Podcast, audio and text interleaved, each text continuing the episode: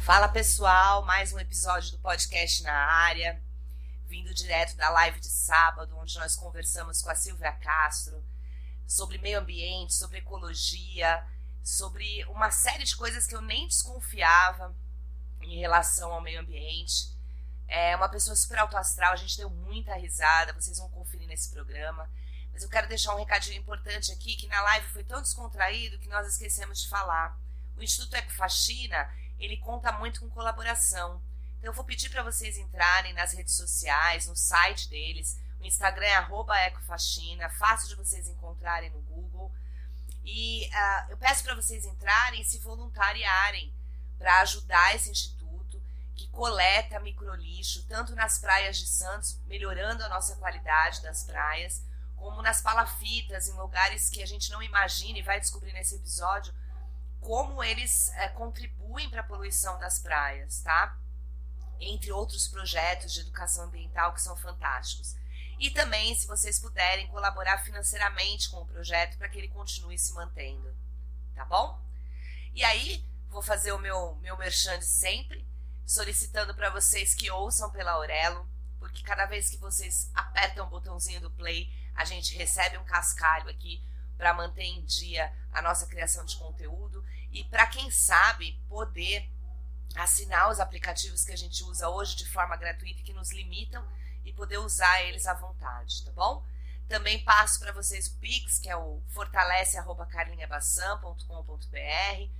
O intuito é o mesmo, é melhorar a qualidade na produção dos nossos conteúdos. Peço que vocês sigam a gente no YouTube. Eu ganhei um monte de, de seguidores nesses últimos dias. Eu fiquei super feliz quero me, me, motivou né a continuar querendo atingir a meta dos mil seguidores. Tenho bastante horas de vídeo.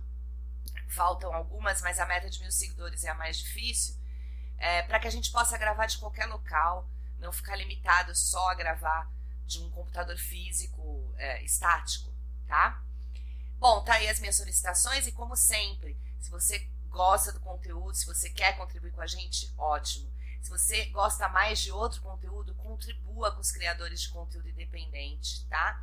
São eles que fazem essa mídia uh, que não está comprometida com nenhum poder, que vai trazer para vocês de forma independente os assuntos que realmente são importantes na atualidade.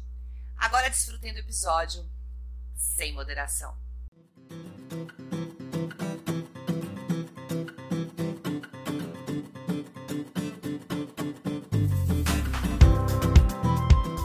E o que, que a gente vai falar hoje? Quando eu dou aula de filosofia, eu dou uma matéria chamada Homem, Natureza e Cultura.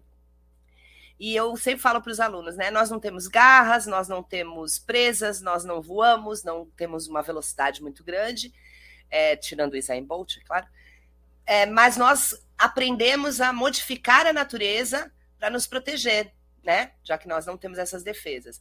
O problema é que a gente aprendeu tanto que a gente se acha o melhor que tem na natureza, né? Ela tá ali só para a gente desfrutar, nós não somos mais parte delas. Lê do engano.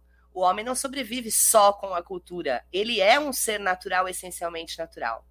E aí tem uma frase do Mandela que fala que Uh, ninguém nasce com ódio, né? Se a gente ensina a odiar, a gente pode ensinar a amar. E eu acho que isso serve para isso que a gente vai falar aqui hoje. Ninguém nasce destruindo a natureza. O ser humano nasce natural e vai construindo a sua cultura. E porque dentro dessa cultura a gente não pode construir uma educação ecológica, uma educação que nos reconecte à natureza. E aí eu conheci esta pessoa, a Silvia, bem-vinda, Silvia Castro. Quer dizer, eu conheci muito antes de conhecer, porque conhecer mesmo eu estou conhecendo hoje. Mas a gente está uma semana conversando pelo WhatsApp e eu sei muito da vida dela, porque eu dou aula para o filho dela, que é uma pessoa incrível, o Luca, fez essa ponte aqui entre a gente. E aí eu conheço, falar com filho, a gente conhece mais dos pais do que qualquer coisa, né, meu bem? Todas as fofocas. Então, Silvia, seja muito bem-vinda. Fala um pouquinho de você e do seu trabalho e por que, que para você é importante essa educação ecológica. Eu gosto muito de educação para a vida, né? Professor bom é o que educa para a vida. E não tem momento melhor do que a gente falar que a educação ecológica é para a vida, para a gente sobreviver, inclusive. Né? Bem-vindo. Exatamente. Boa noite, Carlinha. Vou te chamar de Carlinha, né? E não foi só para o Luca, teve o Davi também, que já passou por você. Gente, como assim? é, assim? Eu não sabia disso. É, o Davi, ele se formou em 2019. Por isso que eu te falo que eu te conheço há muito tempo já aqui em casa. Mas o Davi não era fofoqueiro, tá vendo? com certeza, com certeza. Isso pode ter certeza. Gente, Bom, é mentira. Não é uma live sobre ecologia, é uma live, live para falar mal do Luca. Fiquem tranquilos, não, mentira. Mas foi legal saber que tiveram dois. Foram dois. Boa noite a todos. É um prazer estar aqui falando de um assunto que eu gosto tanto, é, tão importante na minha vida há tanto tempo. Né? Já faz 20 anos que eu estou na educação e desde 2006 é, eu trabalho com educação ambiental. Acredito muito que uma nova relação entre o ser humano e a natureza pode sim mudar o futuro, mudar todas essas previsões que nós temos, que não são boas, né? A gente vai falar bastante disso aqui. E somente uma nova relação entre o homem né, e a natureza pode fazer com que o futuro seja diferente, seja é, justo ambientalmente falando e também socialmente falando, né? Porque eu falo muito isso em aula, os problemas ambientais, muitos deles nascem nos problemas sociais.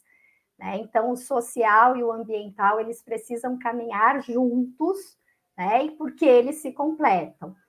É, eu fiz a minha pós, né? Fiz um artigo para minha pós chamado Educação, a importância da educação ambiental para desde a infância para o desenvolvimento sustentável.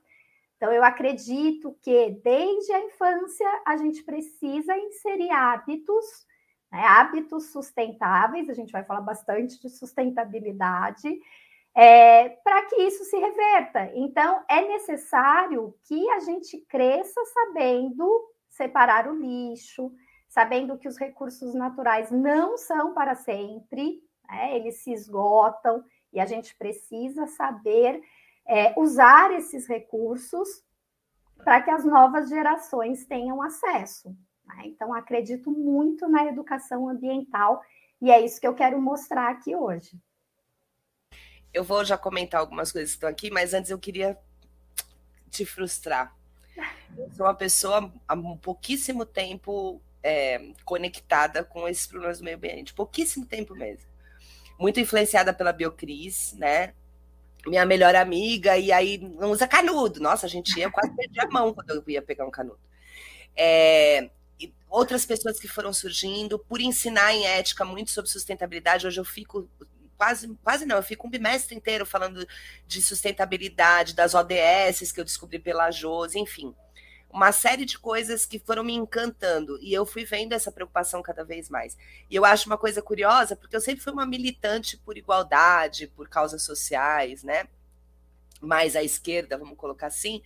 E hoje começa a aparecer o ecossocialismo e tem uma resistência muito grande na esquerda, né? Como se nós pudéssemos ter igualdade é, é, você faz uma crítica ao capitalismo, né?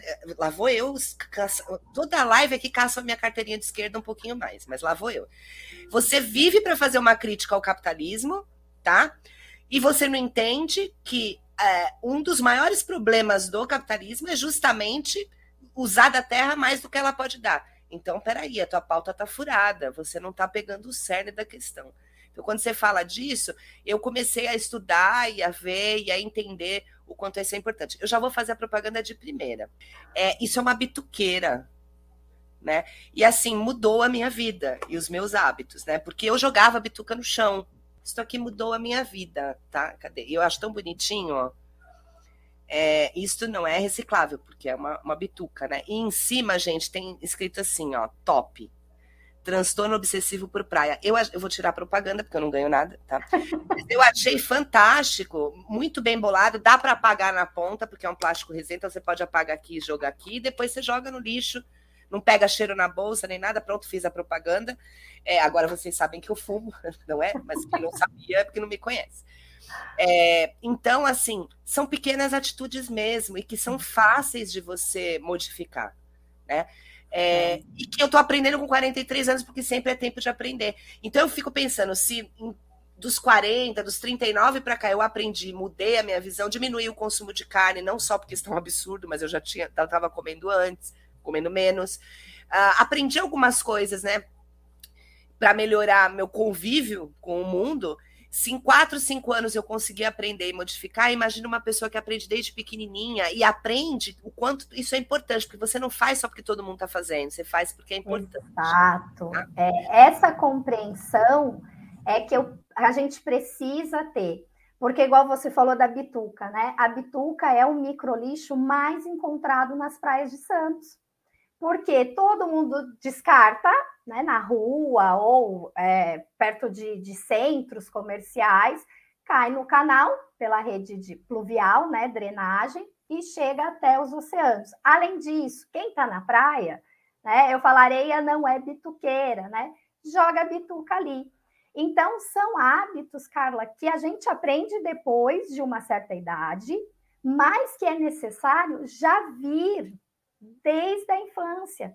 Porque mais do que esses hábitos de reciclagem, né, de, de ter responsabilidade sobre o seu resíduo, a gente precisa bater bastante também no consumo. Né? Porque às vezes eu escuto muito isso.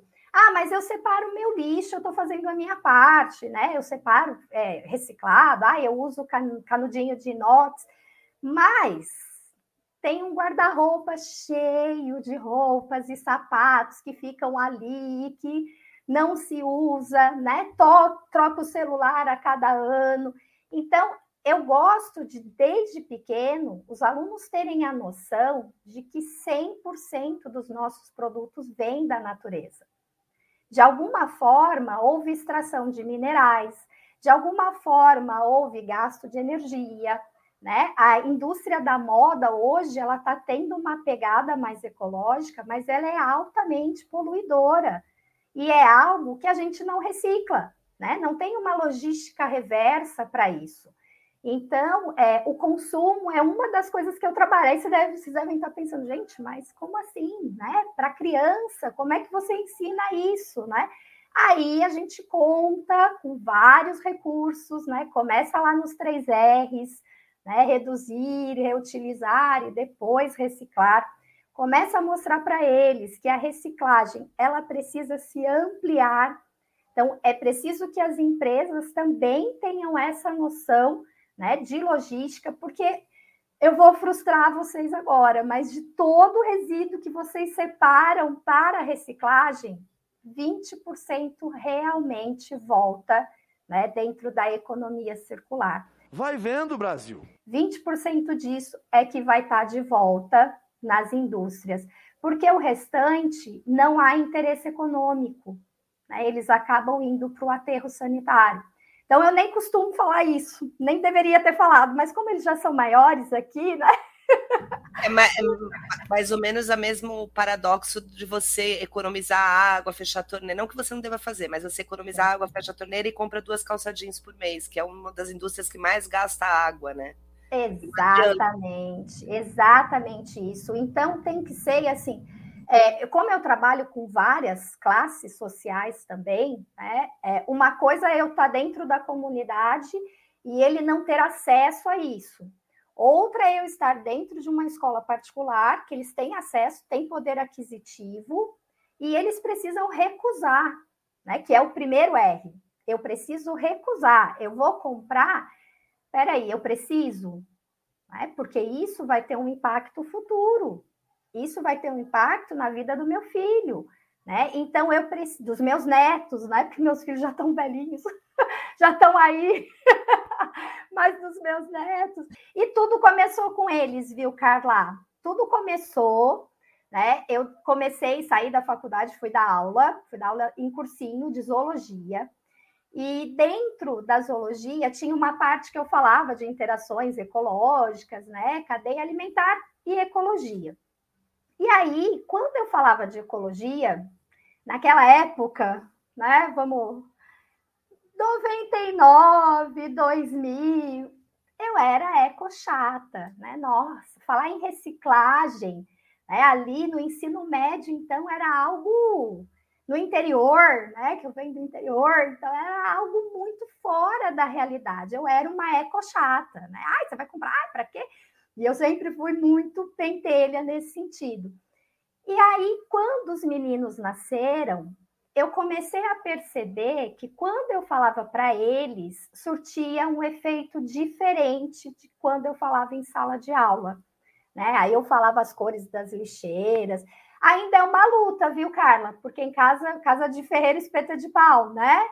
O Luca não, o Luca não, porque aí ele já até querendo, tá até querendo ir para a área. Eu já tentei tirar da cabeça dele, mas acho que está no sangue.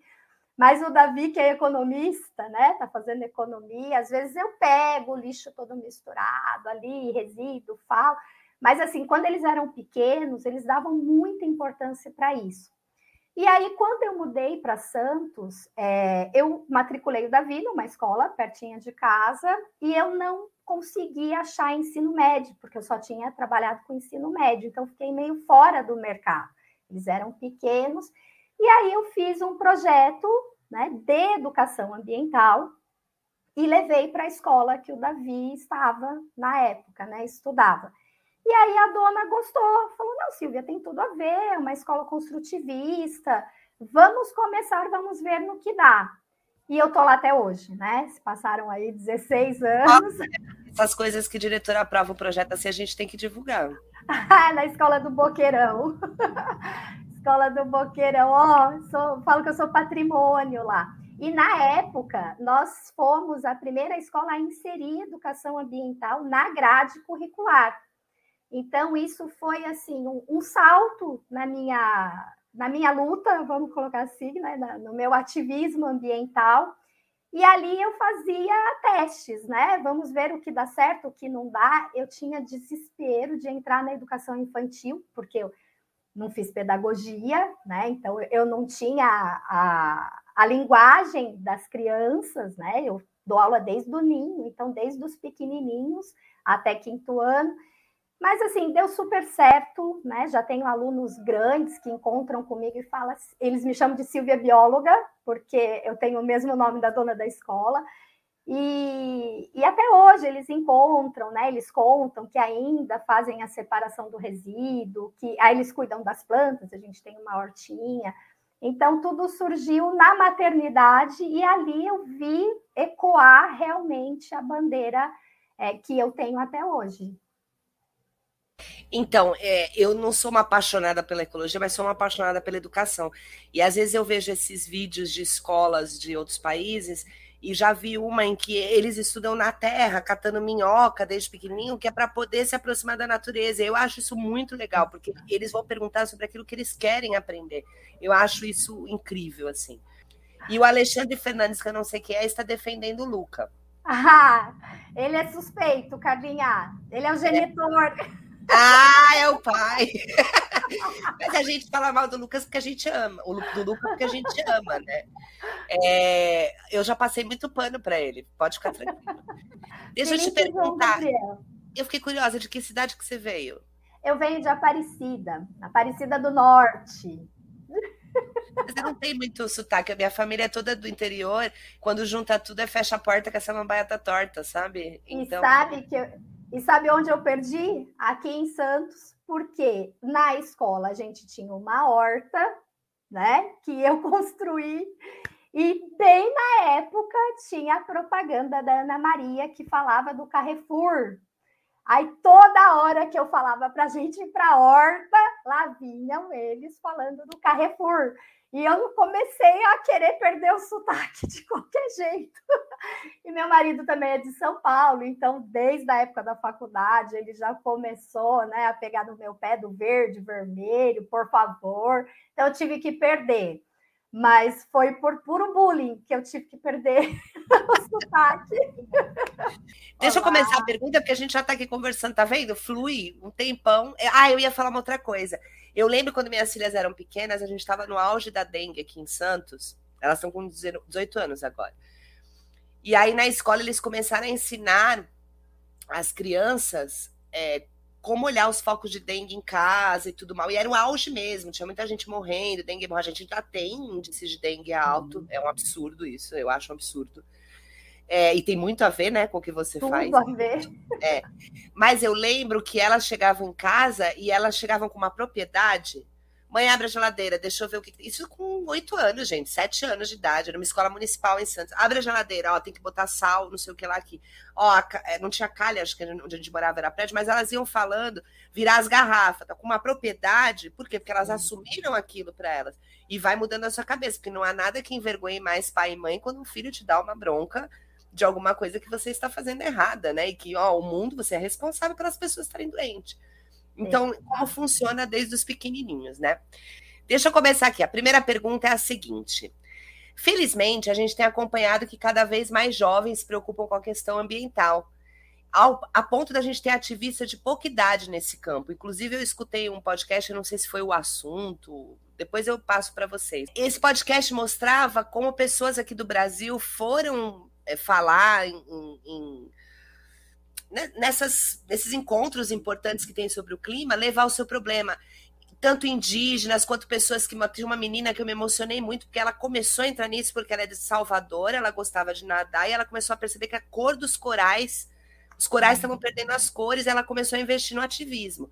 Então, isso é muito gratificante. A gente fala muito da Greta, mas a gente tem pessoas aqui no Brasil e às vezes uhum. a gente uhum. desconhece isso, né? É, aí a pergunta é: você acha que isso é uma questão de percepção da catástrofe? Tipo assim, chegou num ponto que até a molecada tá vendo, não vamos sobreviver, socorro, ou é porque a educação está cada vez mais conscientizando, ou é um misto dos dois?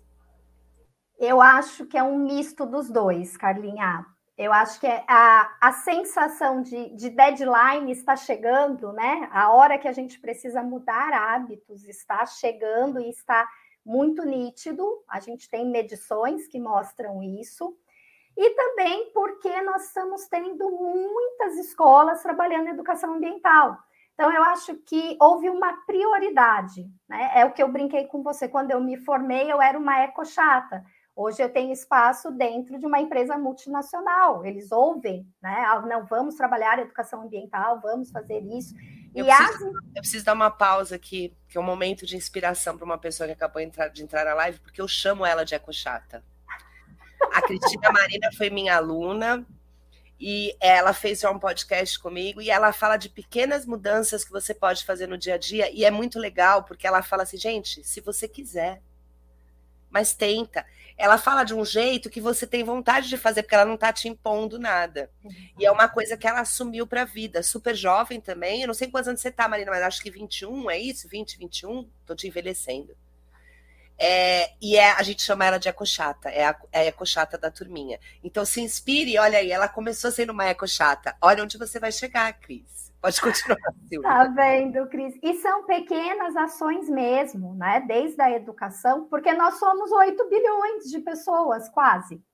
Então, é o que eu falo, são 8 bilhões de papeizinhos, 8 bilhões de pessoas jogando a bituquinha, 8 bilhões de consumidores, e nós temos lugares, né, é, regiões do planeta que ainda não consomem, né, como há consumos, né, os americanos, é, europeus. Então, eu acho que foi um misto dos dois, a necessidade de urgência, né, priorizou o assunto, é, e junto com a educação, porque hoje a gente vê muitos, muitas escolas fazendo. Às vezes eu até perco um pouco a paciência, porque também se generaliza muito, né? Cortou um, uma garrafa PET, ah, eu estou fazendo educação ambiental. Tudo é válido, todo, todo esforço é válido, né? Mas eu acho que tem que ser feito um trabalho muito grande sobre os recursos, sobre o consumo, sobre a sua responsabilidade é, do que você gera, né? O que eu estou gerando de resíduo, porque aqui eu, eu ainda me policio, porque às vezes eu ainda chamo de lixo, né? Nós agora estamos tentando reverter, né? O brasileiro está começando a chamar o lixo de resíduo, porque nem tudo é lixo, né? Resíduo é aquilo que eu posso reaproveitar. Então, o que, que eu posso reaproveitar? Garrafa PET, papelão, latinha, né? Todos os o, o que a gente chama de coleta seletiva, isso é resíduo. O lixo é somente os rejeitos. Então, bituca, é, papel higiênico, né, guardanapo, isso eu não posso mais reaproveitar. Só isso deveria ser encaminhado para o aterro sanitário. Resto, de, não. É, resto de alimento é considerado lixo orgânico, mas isso ainda dá para você reaproveitar se você tiver Exato. horta em casa, né? Uma composteira, né? Que é um hábito que vem sendo introduzido.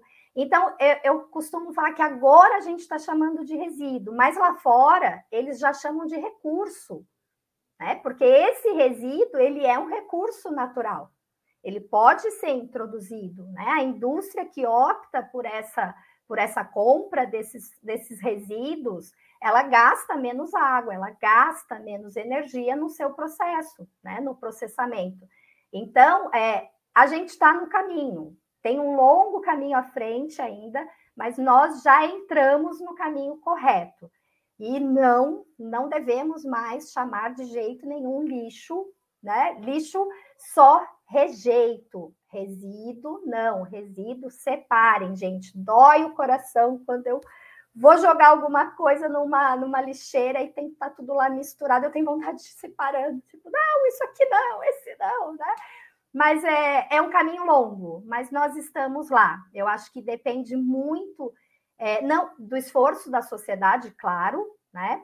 É, mas também de empresas que tentem incluir cada vez mais. Hoje a gente tem o, S, né, o ESG, que são que é um, um norte, né, um norteamento das empresas, que envolve aí tanto o meio ambiente quanto o social e a governança da empresa, né, as práticas de governança da empresa. Isso está muito em alta. E aí é aquilo que eu te falei, ninguém quer ficar para trás, né? Ah, aquela empresa também faz, ah, eu vou fazer, porque só é, eu preciso agir como eu coloco nas minhas normas. Não é só no site que tem que ter SG, tem que ser no dia a dia da empresa. Né? Esse ano eu consegui fazer redução de 85% de copos descartáveis na escola. Foi fácil? Não. Pego no pé de professor, pego no pé de todo mundo. Passou com copo descartável, eu já vou, tipo, pitbull, né? Cadê seu copinho? Cadê sua garrafinha? Mas assim, é um esforço mínimo? Sim, multiplica por 7 bilhões, ele fica gigantesco. Né? É, são hábitos que precisam ser introduzidos. Eu tenho um monte de coisa, então já rolou um reconhecimento de professor-aluna aqui. É, mas antes eu queria falar uma coisa triste. Eu fiz uma reflexão bem triste. Agora, meu lado social é, anti-coach, anti-positive vibe. Desculpa, gente, mas eu vou colocar para fora. A gente está percebendo numa crise o quanto é o lixo não é lixo, né? Porque a gente está percebendo gente disputando osso para comer, coisa que é descartada. E que para muitas pessoas aquilo, é, às vezes a gente compra para fazer uma sopa, um músculo, que é uma carne que você não come tanto, e tal porque só para dar gosto na sopa, né? Uma carne que venha com mais osso, tal. As pessoas estão consumindo o feijão quebrado, que não ia para consumir, ia para o lixo, era descartado pelos grandes é. produtores. O arroz tem um nome também, que é, é só a palhinha do arroz. Eles estão disponibilizando. Eu já acho um crime disponibilizar isso para vender num país que está morrendo de fome. Isso deveria ser doado. doado. Né? Mas eles estão disponibilizando para venda, para lucrar em cima de algo que nós descartávamos. É. Eu não quero nem pensar por esse lado, mas eu penso pelo lado que, se antes a gente descartava, hoje a gente vê que aquilo é possível ser consumido. E por Sim. que não vimos antes? Né? Exato. Deixa eu colocar aqui que tem muita gente falando. Estel é o Harry, eu não sei se é assim que fala seu nome, mas ele colocou uma coisa aqui muito legal para você, Cris, que eu falei que você inspira sem se impor, né? Então, ele coloca o ato de não imposição se baseia no exemplo para inspirar a outra ou outro, né, a seguir suas instruções. Devemos aprender com essas atividades e replicar. Eu concordo com isso, por isso que eu acho que a educação é tão importante que vem das crianças te inspirarem, elas não vão impor, elas vão falar, poxa, mãe, você não faz e tal, né? E a elas fiscalizam, viu, Carla? Elas fiscalizam tudo. Porque elas são, eu falo que a criança é um cientista nato ela é curiosa, ela quer saber o porquê. Eu, eu, concordo demais. A gente que tira esse potencial, porque a gente começa a punir quando erra, a gente pode começa a falar que não pode, né? Eu ah, sou... porque sim, porque, porque sim, né? A gente é, não tem tempo. Pergunta demais.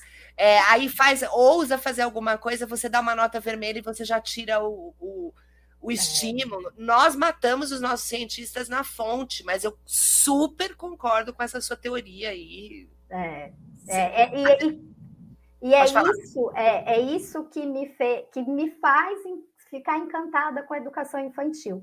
Às vezes eu penso, nossa, é tanta coisa que eu faço, porque eu ainda estou, né, da educação. Ah, eu falo que é o patrimônio da escola, porque a minha inspiração vem deles, né? O sorriso que eles têm quando nascem. Então a gente planta e a gente espera um mês, dois meses, às vezes né, é, cenoura, 120 dias, e aí quando tá para a gente colher, aí tem a bola da quadra da educação física em cima e mata. Então, assim, essa, esse acompanhamento, porque é paciência também. Né? A, é uma a, coisa a... de conexão com a natureza, você ter paciência. Exato. Ainda fala muito isso, né? Em entrevistas, quando ele fez aquele disco amarelo, tem até uma música que ele cita isso é, a semente ela precisa do próprio tempo. E a criança vendo isso ela vai entendendo que ela também tem o seu próprio tempo. Nem todas as sementes são iguais nem todas as plantas vão florir ao mesmo tempo. É uma reconexão com, com autoconhecimento também perceber isso né? Isso. E eles acham que porque aí eu levanto hipóteses né? Eu gosto de brincar de ciências. Eu falo quantos dias você acha que o feijão vai nascer? Um dia é três dias. E aí quando vem né? Sete dias, aí começa a germinar, e a gente tem 14 dias o aparecimento das folhas. Todo esse acompanhamento e registro é uma desaceleração, porque a nossa vida hoje é muito acelerada. A gente não para, a gente, eu, eu, eu, eu me rendi a isso, mas eu não gostaria. Eu faço, eu acelero os áudios do WhatsApp, gente. Eu falo, o que, que é isso, né? Onde a gente chegou? Por que, que eu não tenho um minuto, dois minutos que seja, né, para eu parar, para eu ouvir, para eu responder? Então, essa conexão ou essa reconexão com a natureza, ela traz muito isso, porque não é no meu tempo, é no tempo que tem que acontecer, é no tempo que vai germinar. E tem um detalhe: se você esquecer de cuidar, todo aquele seu trabalho foi jogado fora. Então, essa conexão, principalmente com a educação infantil, é muito legal. E quando nasce, quando a gente colhe, sabe, é, é um acontecimento. Então, eu falo, eles fazem a ciência acontecer, né? É, é muito gratificante. É por isso que eu, eu falo que eu nunca vou deixar, vou me aposentar, eu não consigo mais sentar com perna de índio, porque o quadril não permite mais.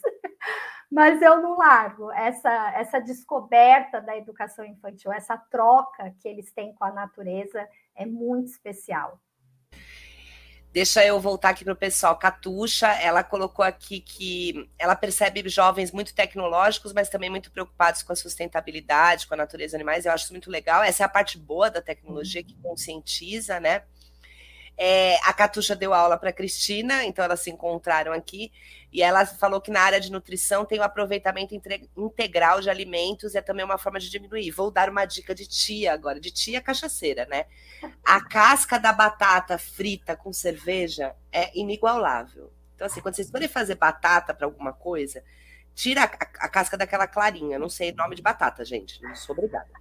Mas aí você tira a casca dela, lava, bota num pano de prata e deixa lá, esquece lá. Mais tarde, quando você for tomar uma cervejinha, frita aquilo. Pode ser na air fry, pode ser qualquer frita. Ou assa, nunca fiz assado, mas deve ficar bom. Aquilo ali é o petisco e você não jogou batata fora. Então, assim, essa é uma dica que eu tenho para, tá. para dar para vocês de tia gastronômica cachaceira, tá? E tá vendo como não é lixo, é resíduo? Exatamente. E é muito bom. Eu vou te falar que fica mais gostosa do que a batata frita. É uma coisa impressionante. É, a cerveja ajuda, obviamente. É, e aí a, a, Cris fez esse trabalho com a Catuxa, ela lembrou e falou: Ah, eu fiz esse trabalho com você. Então, assim, é, como é importante quando a gente marca positivamente a vida dos alunos e levam isso para sempre. Diego, obrigada por passar e dar um alô, te agradeço. Você não vai tomar a cerveja, você deve ser menor de idade, então você ainda está no S2. Você come a batata com, sei lá, é, suco de maracujá. Mas guarda para quando você tomar cerveja. Sementes de alimentos também viram ótimos petiscos. Ah, então se você é maior de idade, pode tomar cerveja. Quem sou eu? Ficamos aqui num, num papo etílico. O cão foi quem botou para nós beber.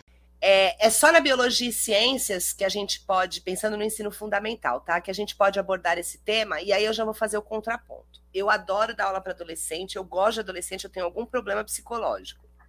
Eu também. Mas eu fui escalada para dar aula numa escolinha aqui perto de sexto a nono ano. Eu nunca dei para menos de sexto ano. Aliás, eu dei há muito tempo atrás. É, assim, eu não, eu não gosto muito de criança, vou falar logo. Nem das minhas filhas, quando era criança, eu gostava muito. Eu gosto de adolescente. Mas o sexto ano, rapaz, ele sai com umas perguntas que eu fico assim: isso não é uma pessoa, não é uma criança, é um anão. É. Porque é umas perguntas muito boas, eles surpreendem muito. E aí, é, eu abordo muitas vezes isso em classe, porque eu acho importante abordar, e eles fazem perguntas sobre isso. O que, que você pode fazer, por exemplo, né? O que, que você pode fazer para melhorar a comunidade em que você vive? E aí eles acabam citando essas coisas e fala, poxa, eu fazia isso, eu podia fazer menos, né? Ou quando eu falo de consumo, eu falo, se você não, eu não quero que vocês saiam daqui e não comprem mais nada. Eu só não quero que quando vocês estejam entediados, vocês entrem no aplicativo e falem, quero isso, isso, isso, isso, isso, porque vai chegar, vai te dar aquela sensação de realização que dura cinco minutos uhum. e acabou. E você não pode ter realização só no que você pensa, tem que ter realização no que você é. Eu não vou dizer que eu não faço isso, que eu não busco, que eu não. Nós temos nossos deslizes e vocês também vão ter. Mas esses cinco minutos de prazer que vocês sentem e que passa muito rápido, não vale a pena, ele custa muito tempo para a Terra, né? Então eu converso isso com eles e eu consigo fazer isso em filosofia, por exemplo. Mas dá para fazer isso em outras áreas? O que, que você Sim. acha? Eu acho que dá para fazer em todas as áreas, né? A sustentabilidade, que é o, o nome mais é, jovem, né? A gente começa com a educação ambiental, depois ali para os maiores a gente já fala de sustentabilidade, de ODS e tudo mais. Deve ser por todos, trabalhado por todas as disciplinas, porque é o nosso futuro. E é o que eu disse para você, Carlinha, os problemas ambientais, eles nascem nos sociais. Se eu não tenho um problema social, eu não vou ter uma invasão de área de manguezal, por exemplo. Eu não vou ter uma invasão de morro, né? Eu não vou correr é, o risco do deslizamento. Então, é sim é, dever de todas as disciplinas, todos podem trabalhar, até mesmo matemática. Vamos fazer o consumo, né? Vamos valorar o nosso consumo. É, esse consumo, quanto ele usa de água, quanto ele usa de energia, né? O quanto é, é, é retirado do planeta para que eu tenha hoje todos os produtos que eu tenho em casa. Né? É, esses dias eu estava discutindo com, discutindo não, né? Conversando com um P, pessoal de eletrônica, né? Sobre os carros elétricos. Né? Ah, não, o carro elétrico é a solução para o futuro. Aí eu gosto sempre de fazer a contrapartida, não que eu não seja a favor, eu sou, mas aí eu coloquei eles para pensar no seguinte, gente, imaginem hoje todos os carros sendo substituídos por carros elétricos. Primeiro ponto, a extração mineral dessas baterias. Como é que fica o solo? Retirando todos esses minérios. Segundo ponto, é, como é que eu fico quanto à matriz energética? Aqui no Brasil, ok, nossa matriz energética é limpa, né? Hidrelétrica, é de água, a gente está tendo outros problemas, é, mas não é uma matriz poluente. E nos outros países? E nos países que ainda usam carvão né, para gerar energia, é, é energia nuclear, termoelétrica, né? São situações que a gente tem que pensar. Então, gente a gente podia transferir essa animação com os carros elétricos para uma cobrança de um transporte coletivo efetivo, né? Que leva. Tipo, você vai lendo ali. Já pensou? Meu sonho, meu sonho, se aparecesse um gênio aqui e falasse o que você quer. Eu ia falar para ele: eu quero pegar um 927 e poder sentar e ler por duas horas até chegar no meu ponto final. Exato. Ler de prova, sem estar cheio, sem as pessoas estarem abarrotadas, caindo em cima de mim. Eu quero isso. Quero Exato. Que eu... É, o país desenvolvido é aquele que os governantes usam transporte coletivo. Né? Isso aqui no Brasil ainda é impensável algum gestor público andar de transporte coletivo. Ah, agora em 2022 você vai ver vários andando. Ah, com certeza. É curto período, mas acontece. Eu uso transporte coletivo, eu Agora não mais, porque até que é mais perto, né? Mas na outra escola que eu trabalhava, eu ia e assim, as pessoas se surpreendiam, né? Nossa, professora, mas pega... eu pegava ônibus com aluno, porque Santos é muito pequeno, né? E eu acho, não todas as linhas, né? Mas eu acho o transporte coletivo de Santos com qualidade pelo menos o que eu chamo de parte rosa, né? A parte... Eu não achava até vir morar em Praia Grande. Aí, como eu comecei a pegar os ônibus para Praia Grande, o de Santos é o paraíso, entendeu? É, tem até ar-condicionado em alguns. Sim, eu também pego ônibus em Santos e pego com ônibus com alunos e gostaria de avisar os alunos do primeiro ano que estão aqui que quando me verem no ônibus, levantem, porque senão eu começo a gritar para vocês levantarem e eu sentar, que eu acho um absurdo isso, hein? Não adianta fingir que está dormindo, que eu vou acordar. Bom, a Catuxa está falando aqui que ela usa muitas ODS, eu falei isso, é muito legal, Catuxa, a gente poder colocar isso nos nossos trabalhos. Saúde Única fala bastante sobre essa integração humano, animal e meio ambiente. É, eu acho que esses exemplos que você deu, a gente pode abordar em qualquer área, uh, só ter boa vontade para abordar esse, esses lances, né? Pode falar que você ia falar de ODS. As ODS são fantásticas, gente, para a gente estar tá trabalhando. É um objetivo, né, para 2030. Então, 2030, é, a gente precisa, sim, massacrar, né, sociedade civil, empresas, poder público. A gente precisa cobrar quem não conhece as 17 ODSs. É, é uma chance, vão lá, joguem lá no Google agora, observem, porque se todos trabalharem em prol de um comum, porque às vezes também cada país, cada região começa a fazer, a, a elencar suas prioridades.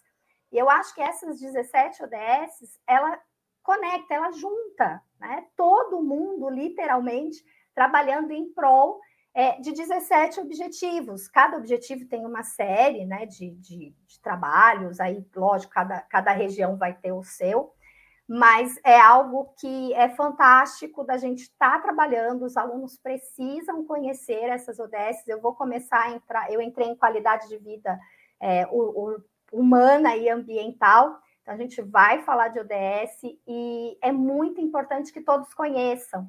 Né? Quando eu, eu era eco-chata, né, eu peguei a Rio 92, então foi assim o acontecimento. Eu estava indo para o ensino médio, né? Quando, quando aconteceu, ali estava na oitava, era oitava série, né? Sétima série, oitava série. E aquilo foi fantástico para mim, porque eu achava incrível o mundo inteiro estar tá falando de um assunto. E eu ainda não tinha escolhido a biologia, né? Mas eu brinco que a gente nasce biólogo, depois é que a gente identifica, né, que é biólogo, mas a gente já nasce predestinado a isso. Então, é, e aí hoje a gente ter 17 objetivos ali, só trabalhar com eles, cada um na sua área, eu acho fantástico. Acho que todo mundo deveria conhecer os 17, as 17 ODS, né? Objetivos de Desenvolvimento Sustentável. Tem videozinho no YouTube curtinho sobre cada uma, e o 3P1, quando você pegar, eles já vão estar sabendo, porque eu já passei ah, em Ótimo!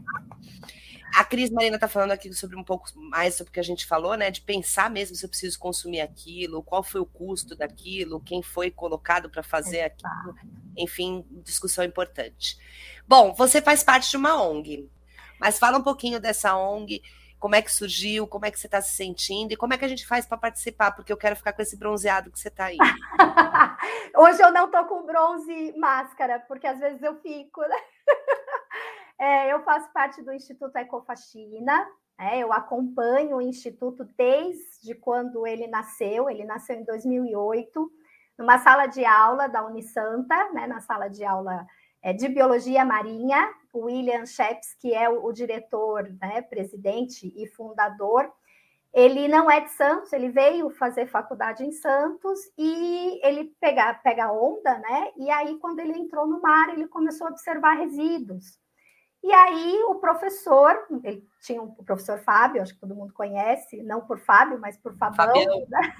exatamente, mostrou para ele, falou, ah, você, você quer saber, você quer fazer algo para mudar isso? Vou te levar num lugar. E aí ele levou nas palafitas.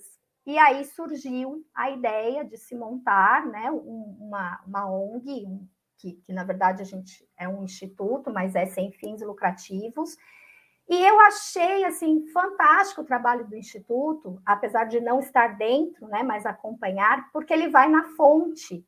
Né? Uma coisa é a gente ficar coletando lixo aqui na praia, não que não seja válido, é o que eu te falo, tudo é válido. Mas não adianta eu chegar no produto final, eu tenho que chegar na origem. Né? Santos tem a maior comunidade de palafita da América Latina. Né? São 60, mais de 60 mil pessoas, Santos São Vicente Cubatão, né? São mais de 60 mil pessoas vivendo numa área de manguezal, e esse número não para, e essas invasões não param, né? E aquilo que a gente falou, um problema social que vira um problema ambiental. E durante muito tempo o Instituto voltou-se para fazer o sistema de coleta de resíduos no estuário, então, é, o William, junto com os outros diretores, fizeram um, sistema de ecobarreiras que ainda não saiu, a gente depende muito do poder público, por isso é que eu me juntei a eles para a gente espalhar isso, né, para a gente cobrar isso, mas já tem todo o projeto feito desde 2011, né, onde seriam as instalações dessas ecobarreiras. E a retirada desses resíduos, eles seriam triados numa cooperativa dentro da zona noroeste ali, né, do Jardim São Manuel, por ali, por aquela área, e serviria de renda para aquela, aquela comunidade. E eu sempre acompanhei.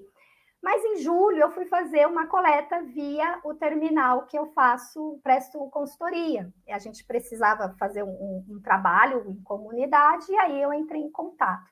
E nós estamos vivendo a década do oceano, né, da pesquisa oceânica. E aí, conversando com ele, ele já me conhecia, né, por webinar, que eu ficava mandando é, pergunta, ele falou, Silvia, por que você não vem fazer parte e assume a educação ambiental do Instituto? Aí era tudo que eu queria, né? Aquela, mais uma loucura para minha vida, porque é um trabalho voluntário. É, então, eu comecei, a gente sentou, nós fizemos um programa chamado Ecociência, né, com um Nzinho, então é consciência, que vai levar até a 2030, aí a nossa ideia né, da, da década, que começou em junho, é, para as escolas. Então, a gente vai levar a pesquisa oceânica para as escolas. E uma parte a gente faz com a coleta de microlixo. Então, todas as nossas coletas a gente faz contagem, né? A gente conta, faz é, a descrição da, dos resíduos para que a gente possa é, falar, fazer um relatório sobre isso. E nós estamos, nós começamos, já fizemos em duas escolas, a gente tem várias tratativas para 2022, que a gente começou quase que no final do ano, quando a gente conseguiu esquematizar tudo isso. É, e aí eu trago, né, junto com essas coletas, a história da palafita, porque muitas vezes a gente fica só na parte cor-de-rosa, né? Ah, tem saneamento básico, né? 97, 98% de saneamento, mas eu tenho uma área completamente esquecida que tem um impacto direto e que a gente só não vê. Isso aí depois quem quiser entrar no site do instituto tem várias fotos que relatam isso. A gente só não tem a mesma situação das palafitas porque nós temos a limpeza urbana nas nossas praias. Né? Então, duas vezes por dia, a Terracom né, passa e recolhe esses resíduos. Então, muitas vezes, a gente é aquilo que a gente fala, a gente não vai na fonte do problema. A gente coloca a culpa nos banhistas, não que não tenham, também tem. Mas mais de 80% dos resíduos das praias vem das palafitas. Porque se você caminhar ali na ponta da praia, no costão rochoso, você vai ver é, embalagem de shampoo, de água sanitária, escova de dente, né? é, os mais variados tipos de resíduos que um banhista não leva, né? fora a quantidade de haste, de cotonete que existe na areia da praia. Todas aquelas hastes azuis são cotonetes. Né? Então, além dos resíduos, eu também tenho um impacto direto da fauna, né? não só através de dejetos, né, de fezes e, e urina, mas também matéria orgânica, shampoo, né, é, sabão em pó, que enriquecem a água com uma quantidade de matéria orgânica tão grande, prolifera a alga e causa mortandade de peixe. Então foi assim, tudo que eu precisava para a hora, né, a hora certa. Então, desde julho, eu assumi a diretoria de educação ambiental do Instituto e a gente vem trabalhando para levar até as escolas, o, apresentar para elas o nosso problema, o foco, né, a, a origem do nosso problema, e aí sim cobrar o poder público para a instalação dessas barreiras, das ecobarreiras, e também do congelamento da invasão de palafita, né, que a gente precisa controlar. O Alexandre é biólogo também? Não, ele é agrônomo. Nossa, é, é, hoje a gente estava falando, né? A Gisele mandou uma mensagem para mim. É, vou, vou, expor a Gisele aqui. Porque o Léo tá sempre me apoiando, né? Hoje rolou até uma defesa dele na internet, do Carlete. É, o marido dela tá sempre apoiando ela tal. E agora ele tá aqui super defendendo a ideia. Eu, eu gosto muito disso, né? Porque a, a gente, eu não sei quantos anos você é casada. 21. Mas você falou, é, ele é pai do Luca. Então, é, eu acho que a cumplicidade é o que mais mantém, né, uma relação. Né? Se você é cúmplice nos seus sonhos, nos seus projetos, briga, quebra o pau, mas acaba dando tudo certo porque a cumplicidade está ali. Eu acho muito legal isso. E ele colocou aqui que mesmo quando as praias ficaram fechadas por causa da pandemia, o lixo não parou de aumentar. É uma informação Exato. bem interessante. Eu não imaginava isso. Exatamente. O Luca tá falando aqui, ó. Imagina crescer como uma bióloga e um agrônomo e jogar o lixo no lugar errado. Você não tem muitas opções, não é mesmo? Nenhuma, nenhuma. Aqui para falar mais disso, a gente vai fazer uma, uma marcando a taça. Cris, topa vir fazer um marcando a taça só para falar de, da importância da, da. Tem uma coisa que é legal aí a importância da mulher como propagadora dessa, dessa iniciativa, né? Seja como mãe, seja num papo de amigas, que nem a Cristina foi comigo de falar do canudo, seja como, sei lá, em, em todas as áreas, porque a gente tem essa sensibilidade, talvez, de conversar sem impor, de mostrar o que, que é. Vamos fazer um marcando a taça, tomar um vinho e falar sobre isso, meu bem? Topa, eu vou chamar a Biocris e quem mais é. quiser que pergunta, dona Carla? Eu acho que é porque ela topou. é, falar, eu sou muito tímida, mas tira de letra. É... E eu ainda nem comecei a filosofar, porque a gente foi criado de forma errada, porque a gente parte do meio, mas isso vou deixar para a próxima, então. Muitos elogios, Silvia. Ó, é, pode ser que as pessoas queiram nota? Pode, mas eu quero que você leve da, da verdade, tá? É, você acha que ela fala, imagina com vinho ao teu marido. Essa live é sensacional, sabe por quê? Porque é uma live de mulheres. E os maridos não saem do comentário, minha filha. Foi assim, eles ficam comentando. Né? Eu acho fantástico isso. Ai, Ó, O Gabriel colocou professora Silvia, minha senhora, arrasou na live. 2B1, todos fãs. Adorei. Ah, a Giovana Dois colocou assim: não é à toa que o Lucas joga vôlei catando bicho na praia. Imagina, ele tá lá jogando, ele para para assim, ir, gente. Não, peraí, tem aqui. E o pior que eu falo isso: quando você treina os olhos para coletar lixo na praia, a gente chama até de micro lixo. Nunca mais você olha para areia e não vê nada. Que as pessoas falam, nossa, mas na praia, né? Até mesmo, vou fazer aqui um, um convite, não está aberto para todas as salas, mas a gente vai fazer uma coleta no sábado, dia 13, se tiver um tempo bom. E aí você vai ver como nunca mais você vai olhar para a areia como você olha. Porque até acho que foi a Gisele ou foi a Claudinha que falou: nossa, mas tem resíduo ali que a gente faz do canal 4 e vai varrendo, né? Até o canal 5. Tem, e tem muito, e é micro, e nunca mais a gente consegue ir para a praia sem olhar a haste do cotonete, a haste do pirulito, a tampinha, é, a parte, porque aí, como ele vem degradando, né? Ele vem com a, a ação do sol e tudo mais, ele vai ficando um microplástico duro. E é aí que está o problema. Porque quando o resíduo é grande, eu tenho só animais de grande porte que vai fazer o consumo. Mas quando ele é pequeno, ele percorre a cadeia alimentar toda. Mas aí depois a gente conversa mais, Carla, porque eu falo pouco, né? Não, mas tá ótimo. Gente, não vai embora, calma, eu só falei que não vai dar para falar tudo. Tinha uma pauta enorme. A gente, eu vou resumir, vamos passar para última, porque ainda quero fazer o ping-pong, que é a hora que ela realmente vai ficar nervosa, porque aí ela vai falar as coisas que ela pensa, entendeu? Bom, é, eu, eu queria, para a gente finalizar, queria saber se você acredita, eu acho que sim, né? Na mudança de posição do homem com relação à natureza, ou se você acha que isso é só é, pop agora, as pessoas estão com medo da tragédia anunciada. E aí eu peguei uma frase, parafrasear aqui o Barack Obama, que uma vez disse assim: estamos mesmo fazendo políticas de esperança ou, ou apenas sendo cínicos diante das nossas necessidades? Qual é a tua opinião? Olha, eu acredito muito na educação, né? na educação ambiental, na educação sustentável desde a infância. É, eu acho que essa, essa mudança de comportamento ela tem que ocorrer, mesmo no cinismo ou não. Né? Por que, que ela tem que ocorrer? Porque isso depende, disso depende as novas gerações. Né? As novas gerações que virão, elas precisam que nós agora tenhamos outros hábitos, porque realmente é, não vai ter recurso natural para os meus netos, né? É, não vai, não vai ter, ou se for, né? Se acontecer de ter, é, vai ser tudo muito caro. Fala, se a gente reclama hoje dos alimentos, vocês não imaginam o preço que eles vão ter frente a uma mudança climática, por exemplo. Né? Então, é, eu acho que é um pouco dos dois. É, é, por isso que eu gosto de ir a fundo, né? Não adianta só eu reciclar o meu lixo, não adianta eu ter uma composteira em casa se eu não olho o meu consumo. Aí sim eu vou estar tá fazendo um cinismo, né? Uma hipocrisia, talvez. Eu falo uma coisa, mas eu não ajo de acordo. Então, eu acho que, é, mais uma vez, é um pouco dos dois. Existem muitas pessoas que falam, que têm até boa vontade, né? Tem boa vontade em fazer, mas não conhece o problema a fundo.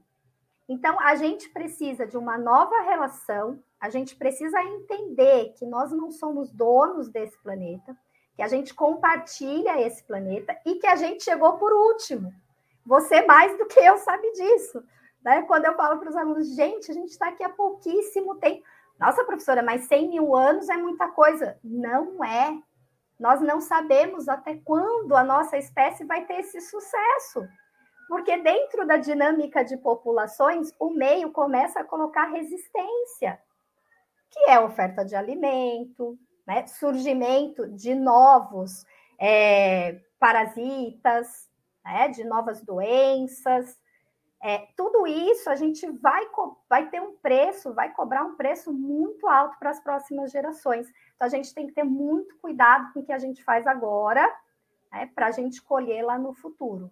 Mas, qualquer forma, se a gente está mudando, está valendo. No, no, no cinismo ou não, a gente vai mudando tudo isso daí se conscientizar que nós não somos a última bolachinha do pacote, que talvez nós fiquemos sem o pacote e sem a bolachinha se a gente não se conscientizar disso, né?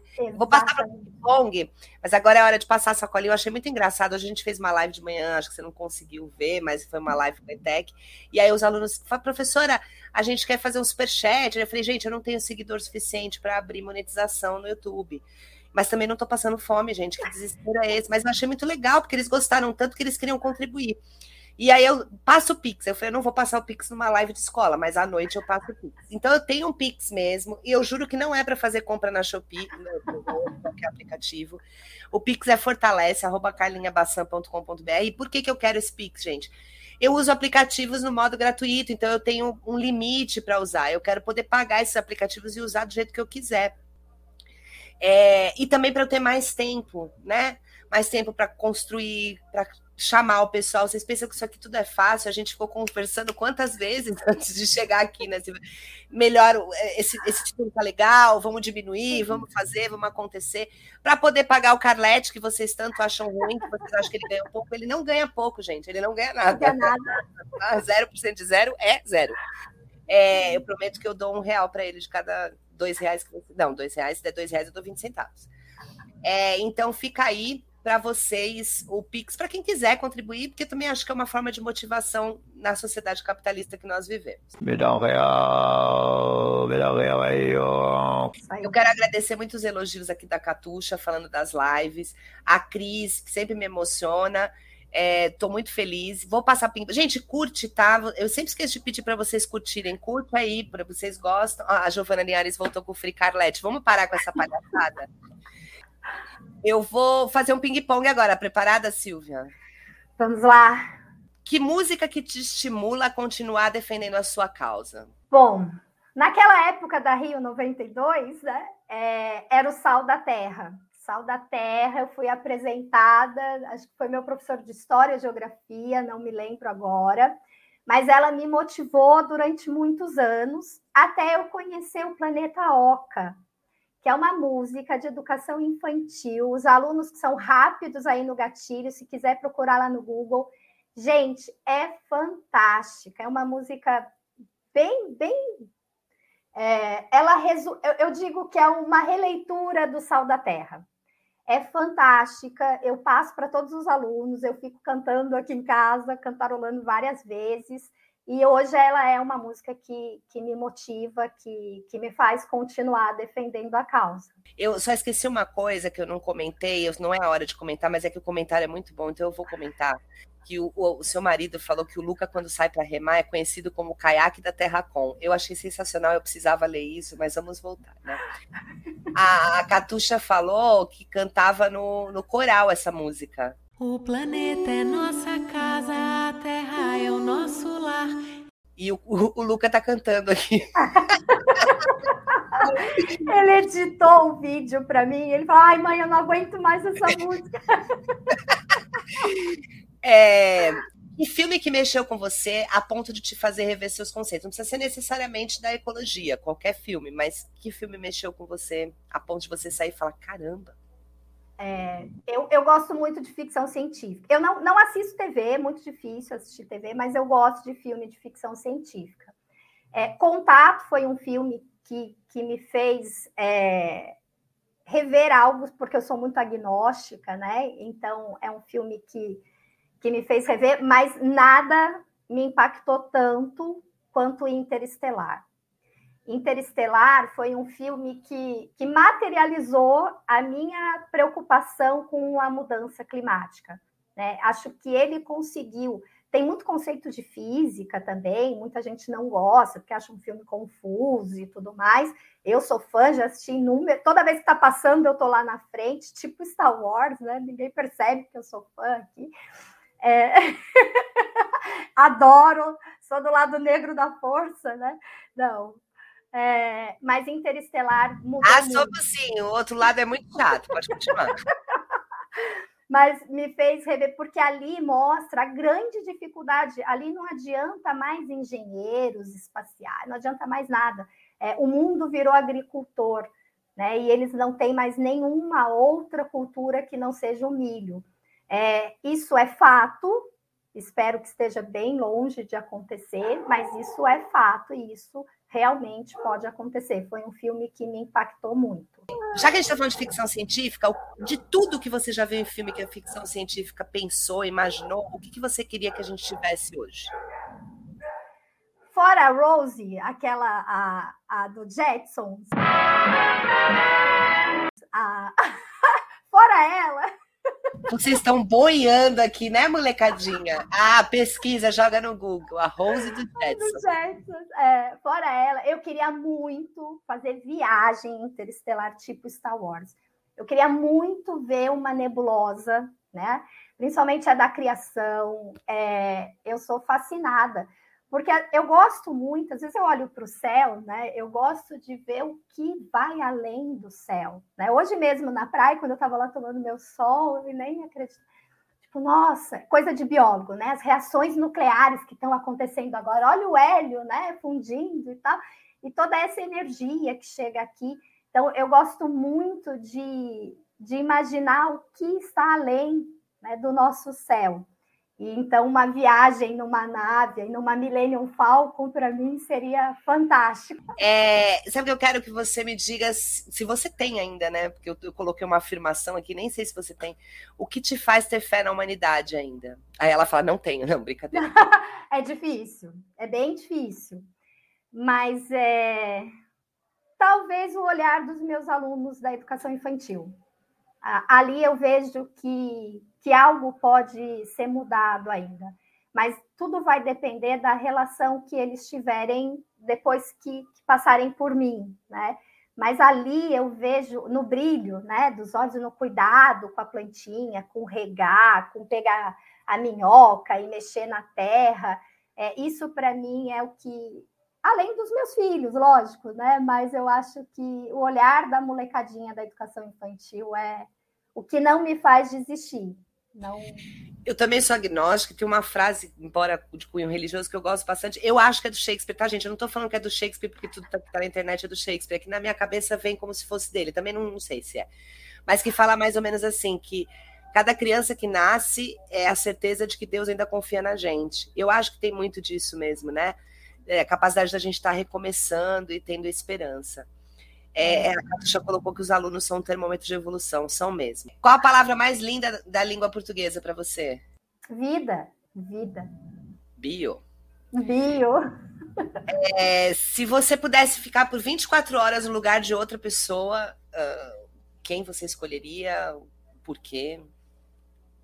Olha, isso é algo que, que eu fiquei pensando, fico pensando, né? Mas eu acho que se eu pudesse dar aquele pequeno passo na Lua, no lugar do Neil Armstrong, eu teria feito. Eu acho que ali, aquele é um pequeno passo, né? Para mim, um grande passo para a humanidade. Eu gosto, tem aqui minha nave, ó. Eu adoro. Eu, eu fiquei, eu fico pensando nisso. Talvez o custou também um dia ali num mergulho muito inspirador, mas eu fico com a primeira pegada na Lua? Trocaria por ele. É uma pessoa do, do, do astro, né? Do... Alô? Alô? Planeta Terra chamando. Quando a gente morre, né, a gente tem aí umas redes sociais em que as pessoas sempre vão colocar alguma coisa sobre você. Era uma pessoa assim, era uma pessoa. O que, que você gostaria que mais tivesse marcado nessas redes? Que você era uma pessoa o quê? Simples eu, eu gosto de, de, da simplicidade da vida, Carlinha. A minha rede social é cheia de pôr do sol. Quando eu estou voltando ali da ETEC de bicicleta, ou eu estou passando, mas a simplicidade, sabe? É, ver, se encantar com o pôr do sol, entrar no mar, é, estar em casa, sabe? É, ver os meninos crescerem. Eu acho que a simplicidade, para mim, é, é algo que eu não abro mão né? Não há. Eu nunca pensei nessa qualidade, mas você sabe que no antigo falecido Orkut tinha um lugar que as pessoas punham depoimento sobre você. E o depoimento que mais me marca, talvez acho que o único que eu lembre bem, foi de um amigo meu de adolescência que falava assim: tenho saudade daquela Carla que dividia as escadarias da vida num, com um vinho vagabundo. Eu não sei porque isso ficou na minha mente. Realmente, a gente ia adolescente, esperava fechar tudo no, no, no Gonzaga, sentava ali no shopping primeiro que tem ali na praia, esqueci o nome, balneário, comprava uns vinhos vagabundo e passava a madrugada. Eu já era filósofa, né? Passava a madrugada. Adolescente não, tá? Eu era maior de idade, porque eu não bebia menor de idade. Não bebia mesmo. Não. Não, bebia. não, não bebia. Não, não é também eu não. comecei a beber com 19 anos. E não foi porque os outros proibiam, sei lá porque que eu. Enfim. E aí a gente ficava madrugada, passava sentado, conversando sobre vida, filosofando.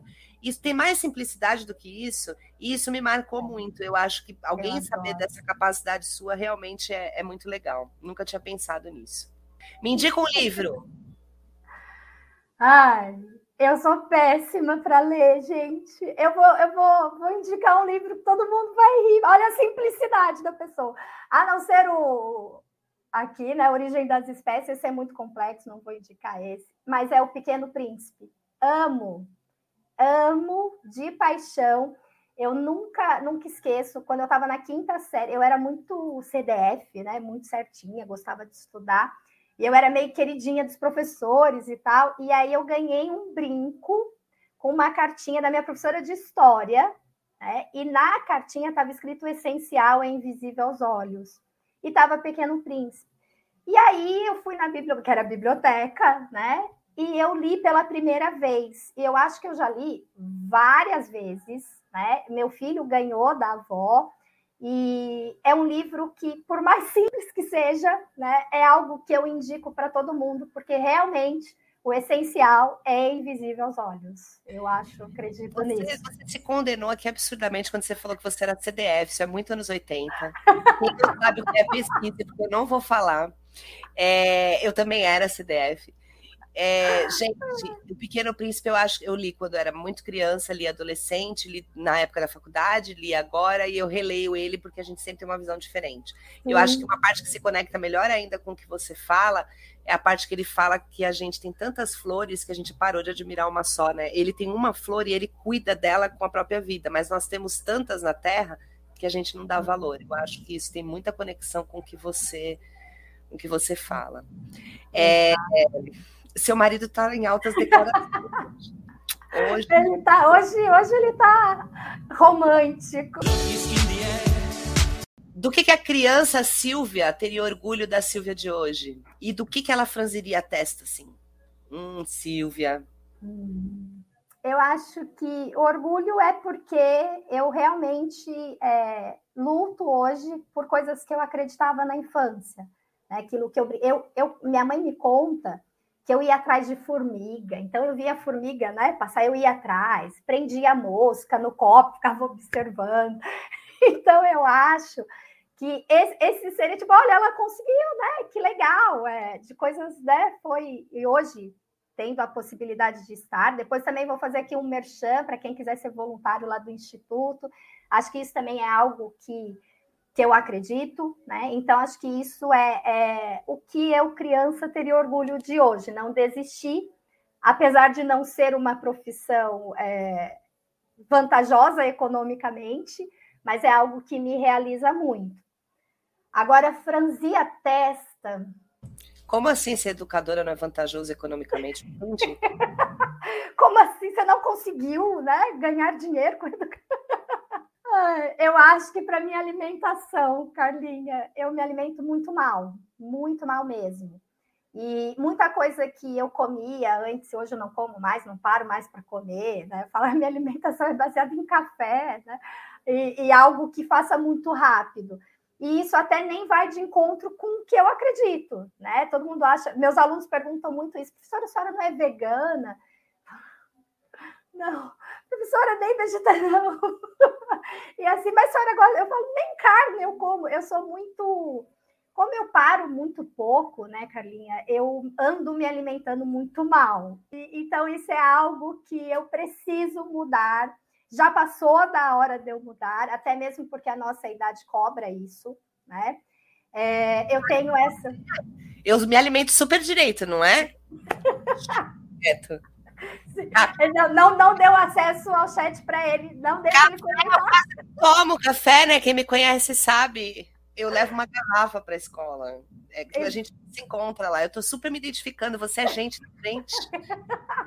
Só falta bater os dias, né? Eu gosto de fruta. Fruta eu gosto. Eu não sei quem é a Jeane, mas ela está se matando de rir aqui. Jeane. Ah, Jeane é minha amiga. Ela sabe disso. Ó, oh, ele tá falando que você se esquivou e não respondeu que fruta que você gosta. Uva, maçã.